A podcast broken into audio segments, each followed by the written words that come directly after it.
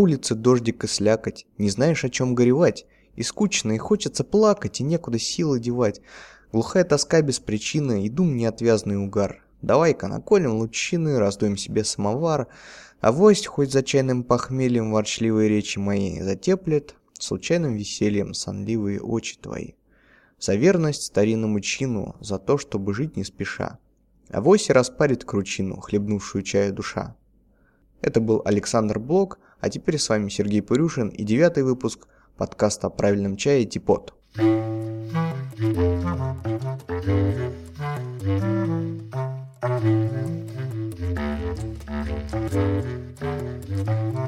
Так, сегодня я записываюсь соло. К сожалению, у нас нет пока хорошей технической возможности записывать сразу двоих или троих в приемлемом качестве. Да, предыдущий выпуск мне не очень понравился по звуку. Сегодня я пишусь один, но только в компании с замечательным каким-то Диндюньмеем. Но уже, уже э, по дороге ко мне э, направляются два замечательных микрофона и микшер, которые позволят неплохо писать а, парные или даже тройные записи с разными интересными чайными людьми в нашем подкасте.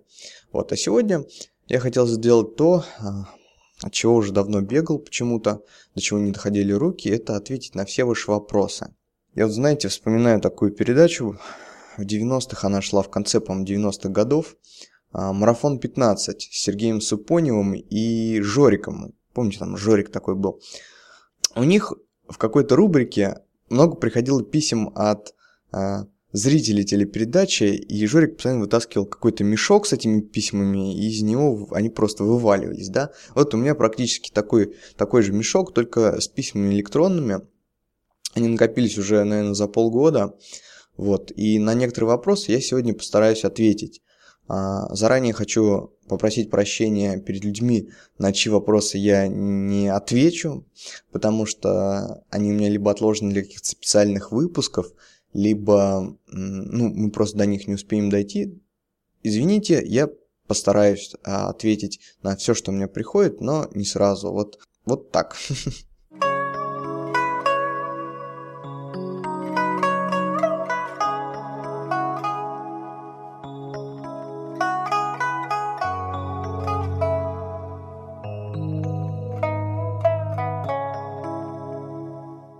Ну, а теперь давайте непосредственно перейдем напрямую к вопросам.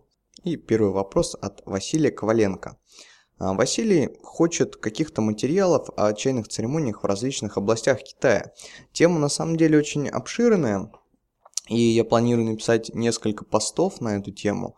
А, дело в том, что в Китае очень сильны местечковые традиции, да, и существует несколько подходов к чайной церемонии – ну, вообще к этой условности под названием чайная церемония, потому что в России а, мы все думаем, что есть вот какая-то а, такая официальная или традиционная чайная церемония, китайская чайная церемония, которой все придерживаются. Но на самом деле нет, то есть китайцы пьют чай совершенно по-разному в разных а, областях и регионах, вот, и вот этой церемониальности, как правило, никакой не существует.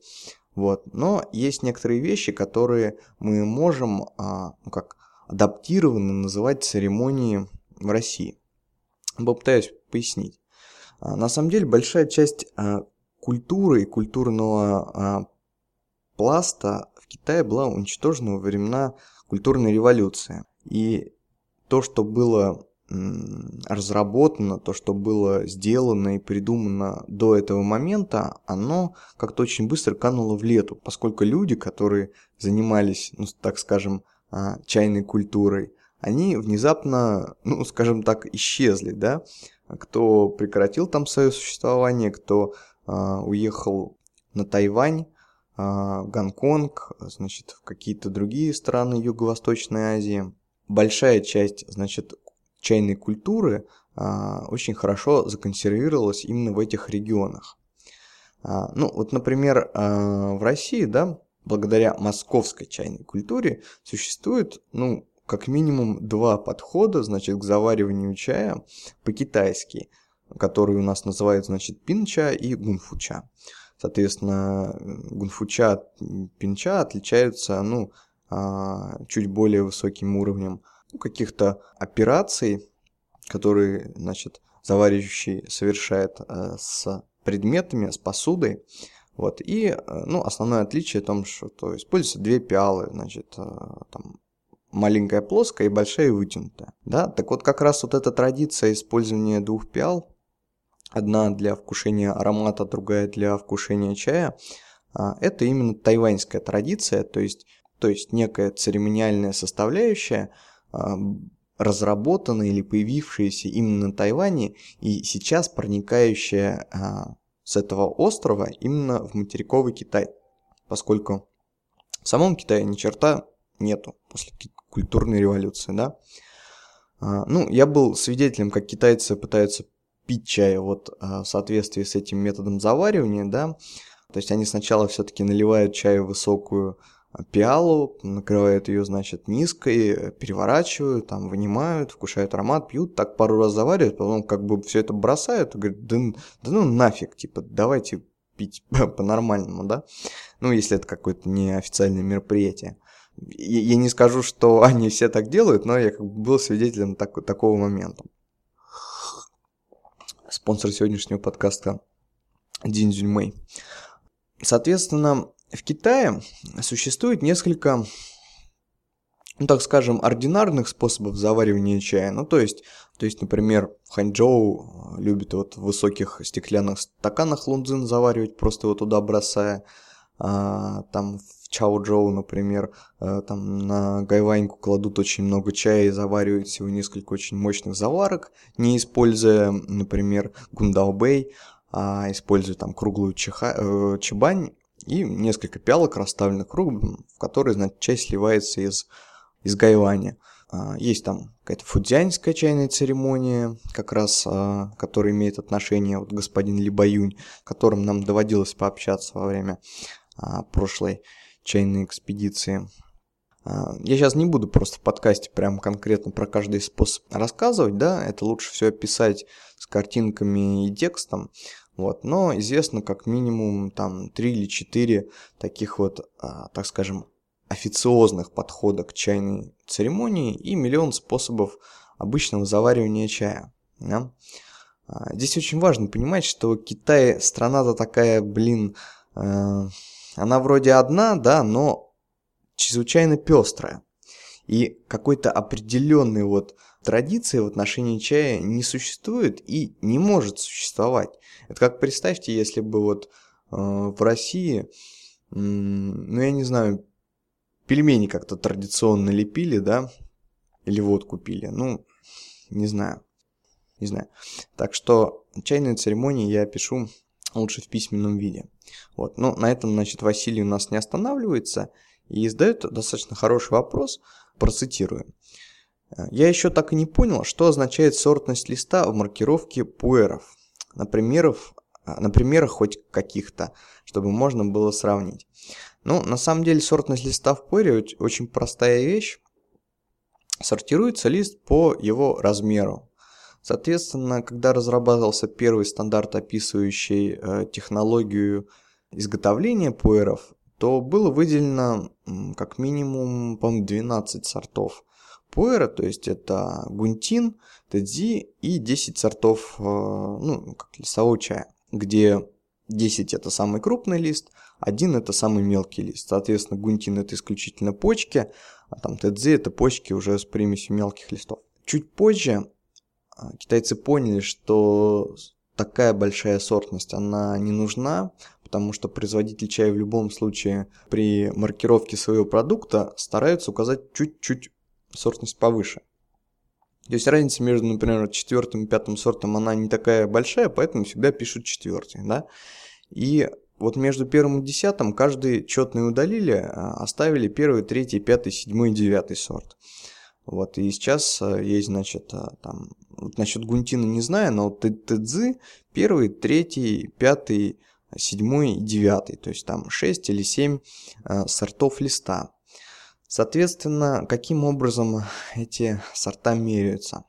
Чай, когда собирается, он не сортируется сразу, но если мы говорим про шупуэр, то сортировка происходит уже, по-моему, после процесса воду, после влажной кучи после скирдования и сортирует на специальных таких ситах, в которых проделаны отверстия под размер листа.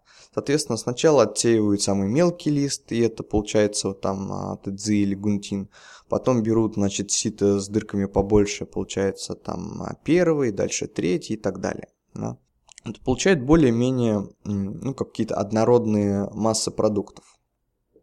Когда же блин прессуется, то в купаж идет сразу несколько сортов пуэра, потому что если мы сделаем а, пуэр исключительно из почек, то он будет ну, достаточно интересный, но он будет быстро спиваться, потому что в почках не содержится так много, а, ну так скажем, а, мощных а, там, веществ, и их относительное, точнее не относительное, а как раз абсолютное содержание не очень большое, поэтому чай быстро сопьется. Да? Если, например, завариваете какие-то дорогие пуэра дай, то они, если они там сугубо из почек, да, они очень быстро спиваются. Поэтому обычно прессуют какой-то средний, средний размер, средний сорт, там третий, пятый, добавляя туда, ну, почек, например, для красоты.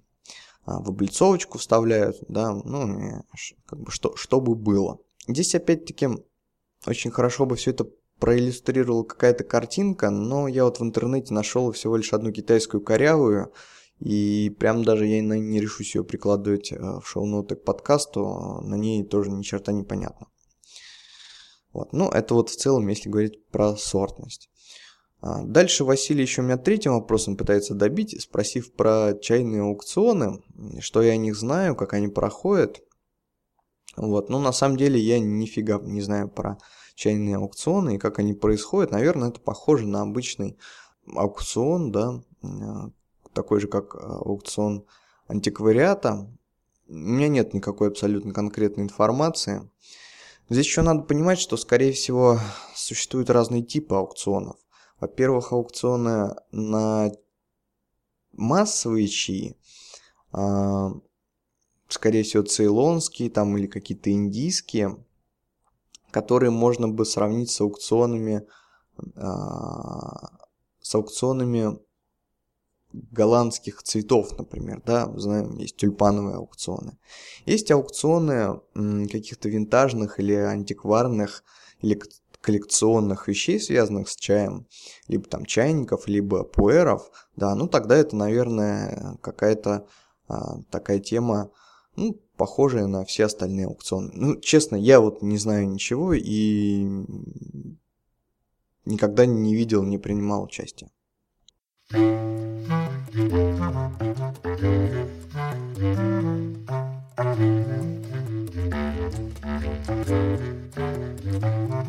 Ну и не отходя далеко от темы пуэров, а сразу отвечу на следующий вопрос, посвященный этому, ну, самому, наверное, обсуждаемому чаю. Вопрос от пользователя Димов Мо. Еще интересно было бы узнать о подделках в море пуэра. Какие бренды более всего подвержены этому? Вопрос на самом деле достаточно простой. А какие же бренды чаще всего подделывают? Ну, разумеется, самые популярные. И такие бренды, которые подделать проще всего. Номером один в этом списке является Puera от CNNP. Я в каком-то из выпусков подробно рассказывал про чаи под этим лейблом, ну сейчас кратенько тоже повторюсь, подделывают их чаще всего.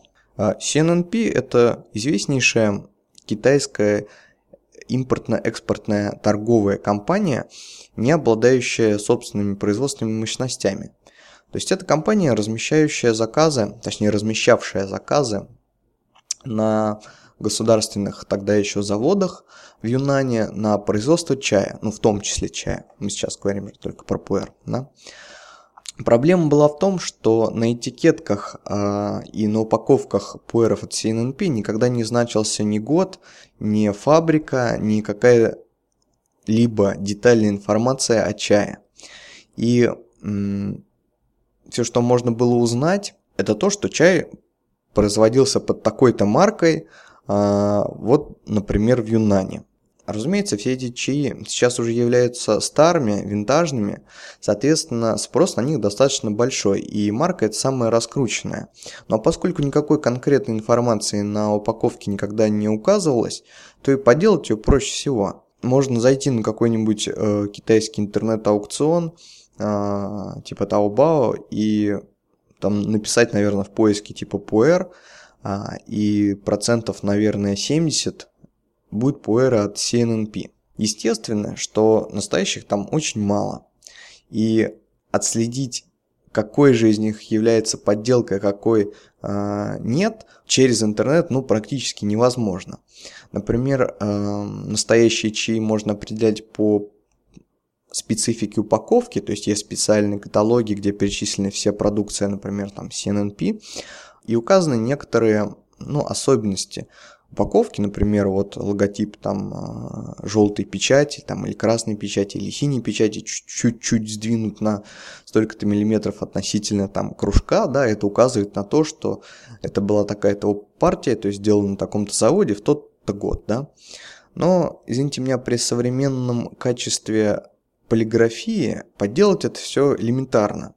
И настоящие пуэры TNP давно уже сидят э, в коллекциях э, известных ну, или неизвестных чайных коллекционеров, э, в большинстве своем э, на Тайване, Гонконге, а на материковом Китае их гораздо меньше.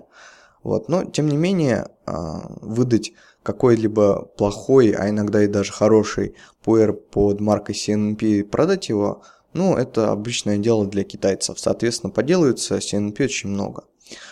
Значит, на втором месте после CNNP стоит, конечно же, самый известный пуэрный бренд Поднебесный Даи. А, Даи это самый крупный завод и самый крупный производитель пуэра, который на сегодняшний день имеет самую неоднозначную ценовую политику и имеет, возможно, одну из самых высоких привлекательностей пуэра в качестве ну, какого-то инвестиционного инструмента, ну, как привлекательности скорее даже не привлекательности, а популярности среди китайцев в качестве инвестиционного инструмента. Ну, я сейчас попробую объяснить, а, о чем я тут толкую. Цены, например, на даишные пуэры в год растут на 30, 40, иногда 50%.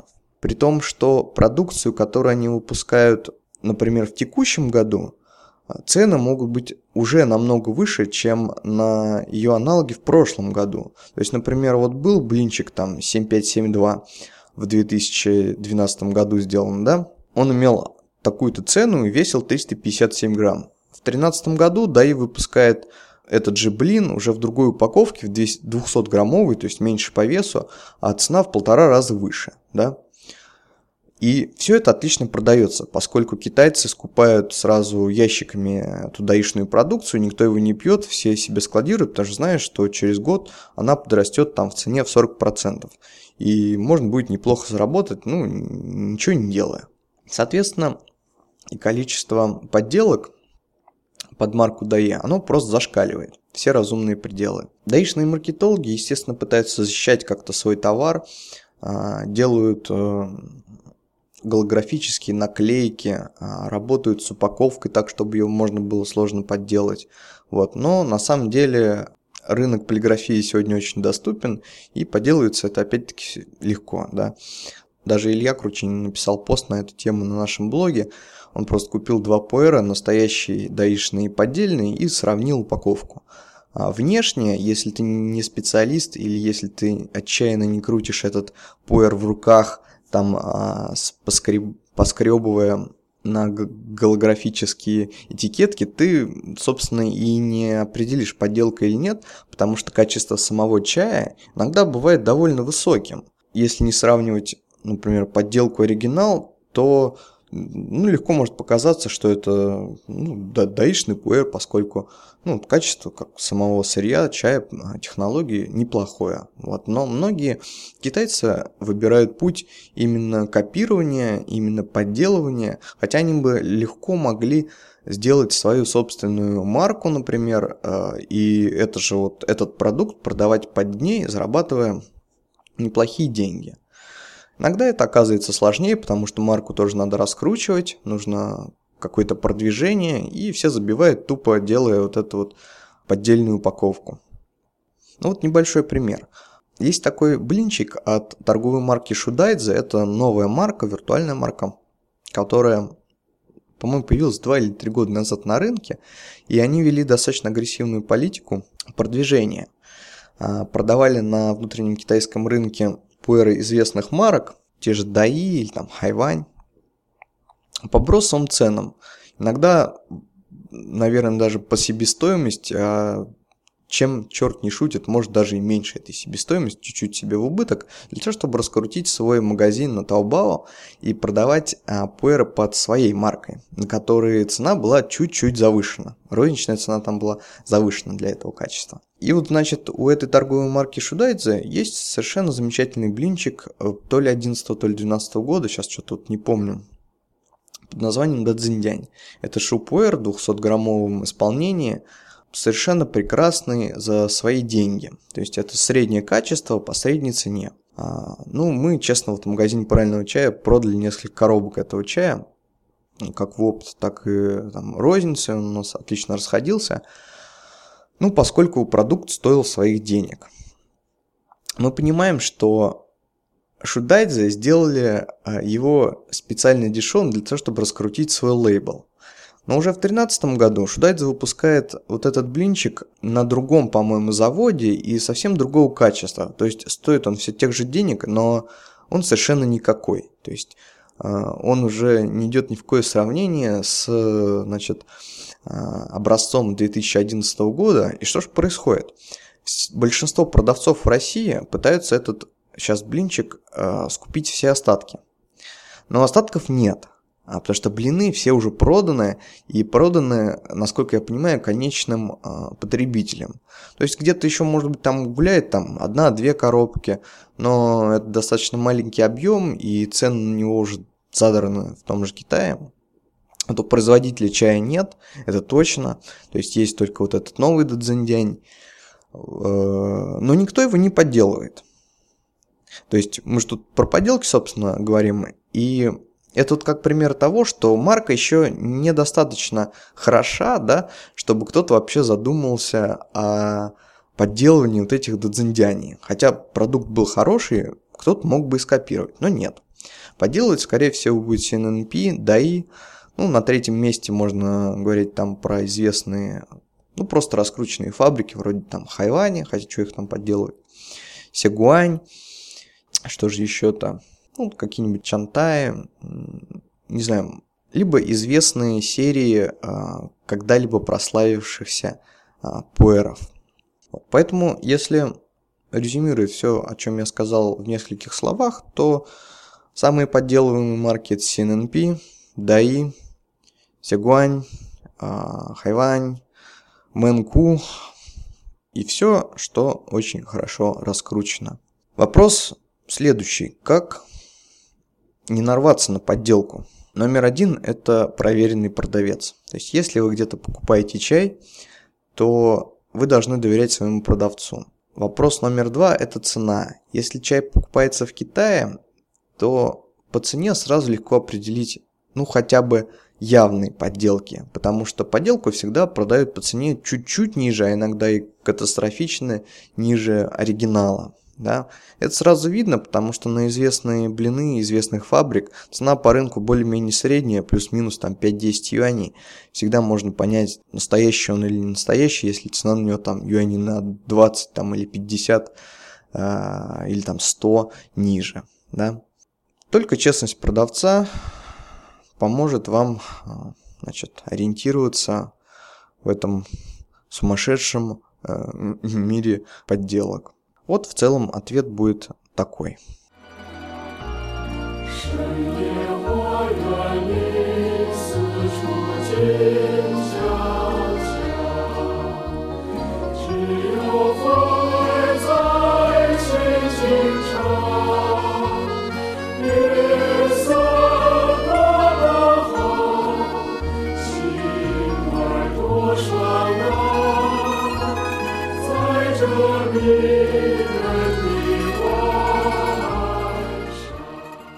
Так, время у нас течет неумолимо, но Сегодня мне бы хотелось ответить хотя бы еще на один вопрос, чтобы как-то подытожить этот выпуск. Вопрос от Макса Мулихина. Следующий. Сергей, расскажите о том, что занимает лично вас в чае последнее время. Честно, я не знаю, что Макс подразумевал под этим вопросом, потому что отвечать можно совершенно разными способами. А, но я отвечу двумя. Во-первых, что занимает меня в отношении самого чая как продукта, ну то есть что я там пью, что мне сейчас интересно изучать, что мне интересно употреблять. А, а второй вопрос, а, что меня занимает а, в чае как, скажем, в индустрии или в рынке. Ну давайте начнем с того, что я пью. А, здесь не будет секретом, я достаточно часто об этом рассказываю что большинство чаев я употребляю исключительно по настроению. А настроение, оно бывает разным. Когда-то хочется там красненького, когда-то зелененького, когда-то каких-то улунов. Вот. Но, разумеется, когда настроение серьезное и когда к чаю хочется относиться серьезно, то рука сама тянется к более интересным чаям. Под интересными я подразумеваю чаи непрямые в своем воздействии Э, ну, прежде всего, вкуса ароматическом на человека. Это улуны и пуэры, как правило, шен пуэры. А, что же я имею в виду? Часто, когда пьешь зеленый или красный чай, вкус он как на тарелочке. То есть ты попил, и ты сразу понял, что это такое. Не бывает каких-то сложных приливов послевкусия, не бывает слишком разных переходов или изменений чая в процессе его дегустации. Ну, по крайней мере, у меня, вот, мне так кажется. Поэтому зеленые и красные чаи я употребляю в меньшей степени. А вот какие-то сильно ферментированные луны, вроде уишаньцев, вроде даньсунов, а, к ним как-то вот рука тянется все больше и больше. Ну и, конечно, наверное, на первом месте стоят пуэры, потому что пуэр это сегодня самый популярный и самый, так скажем, разнообразный чай, в котором интересно разбираться, а чтобы в нем разбираться, его надо много пить. Ну, прежде всего, речь, естественно, о зеленых, о шенпуэрах.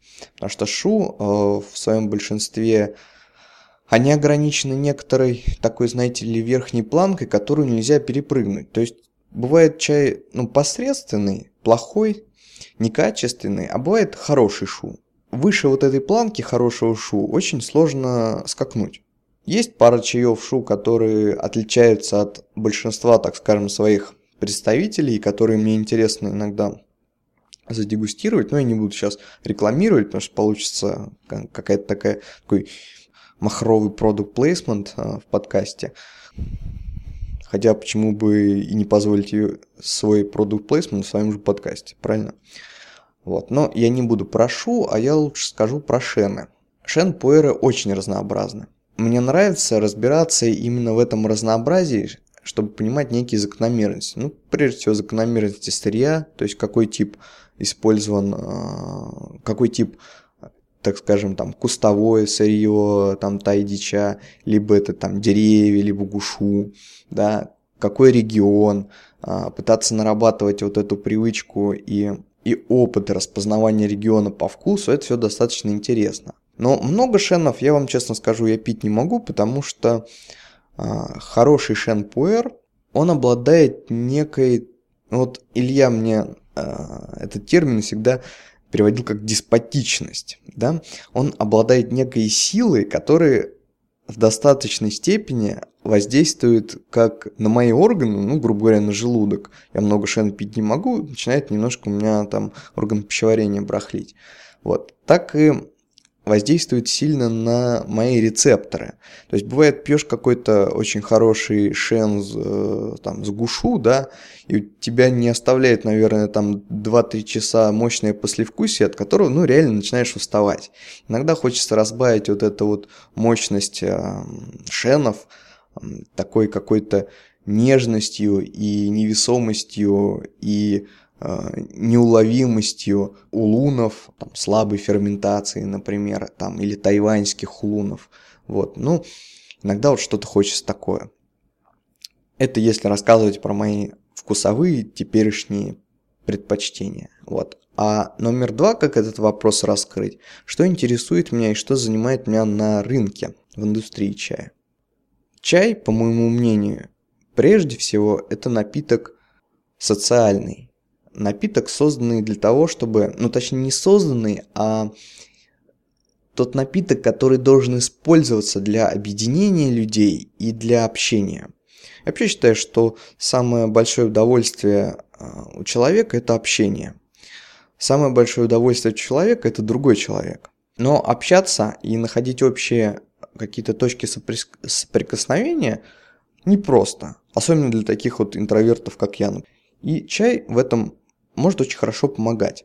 Я уже, по-моему, в каком-то подкасте заикался о том, как мы проводили, значит, опрос, в котором выяснилось, что там что-то по процентов 60 или 70 любителей чая пьют его в одиночку. И это мне показалось, ну, совершенно не соответствующему тому, как чай должны пить, ну, как, как надо, да. Мне сложно с этим смириться, хотя, как бы, это объективная реальность, я должен ей подчиниться, но в, Ки... но в Китае чай – это напиток абсолютно социальный. А вот в России почему-то э, вследствие вот этой московской чайной культуры это напиток такой, знаете ли, э, одинокий, э, склоняющий такой к медитативности, то, что идет немножко в разрез с общительностью. Кроме того, когда создавалась а, вот эта российская культура китайского чаепития нашими чайными отцами-основателями, ну, что ж там скрывать имена, там, Брониславом Брониславовичем Виногродским, то она была придумана совершенно таким определенным и цельным образом, в котором существовала очень долгое время, и в котором она продолжает существовать э, сейчас уже ну, в каких-то отдаленных, там, э, например, уголках России, там, не в Москве. Люди, которые создавали вот этот образ, создавали российскую китайскую чайную культуру, они уже, ну, по большому счету, отошли от этих чайных всех дел, занимаются чем-то другим и ничего нового не привносят. С другой стороны, никто другой и не берет на себя смелость, э, не может создать какого-то другого, нового отношения к китайскому чаю, э, к этой культуре, значит, китайского чаепития в России. Отличная вот эта э, околоэзотерической темы московских чайных начал 2000-х годов. По крайней мере, не может или не хочет делать это осознанно.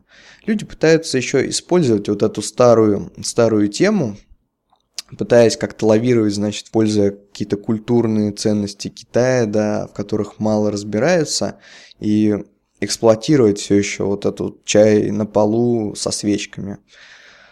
Но тема эта, как мне кажется, себя уже изжила.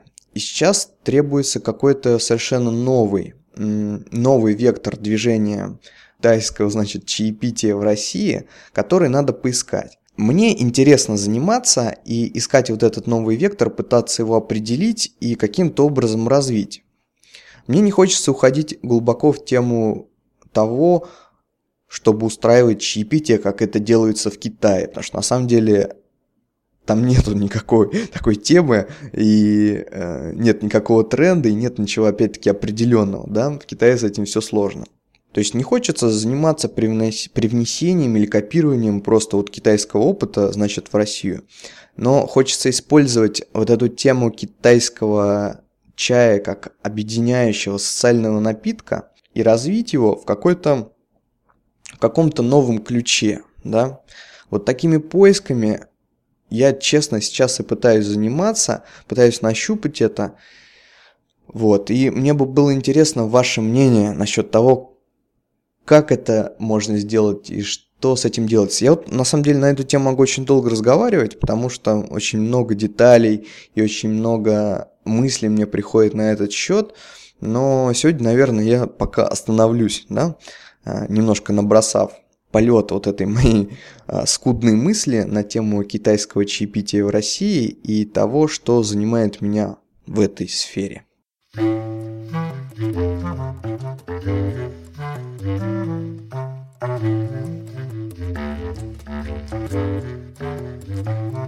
Вот так я попытался ответить на некоторые из уймы вопросов, не на все.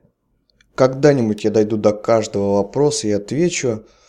Но не буду утомлять вас, моих дорогих слушателей. На этом поставлю жирную точку. Пишите свои комментарии, задавайте свои вопросы. Всем приятных чаепитий и всем до свидания.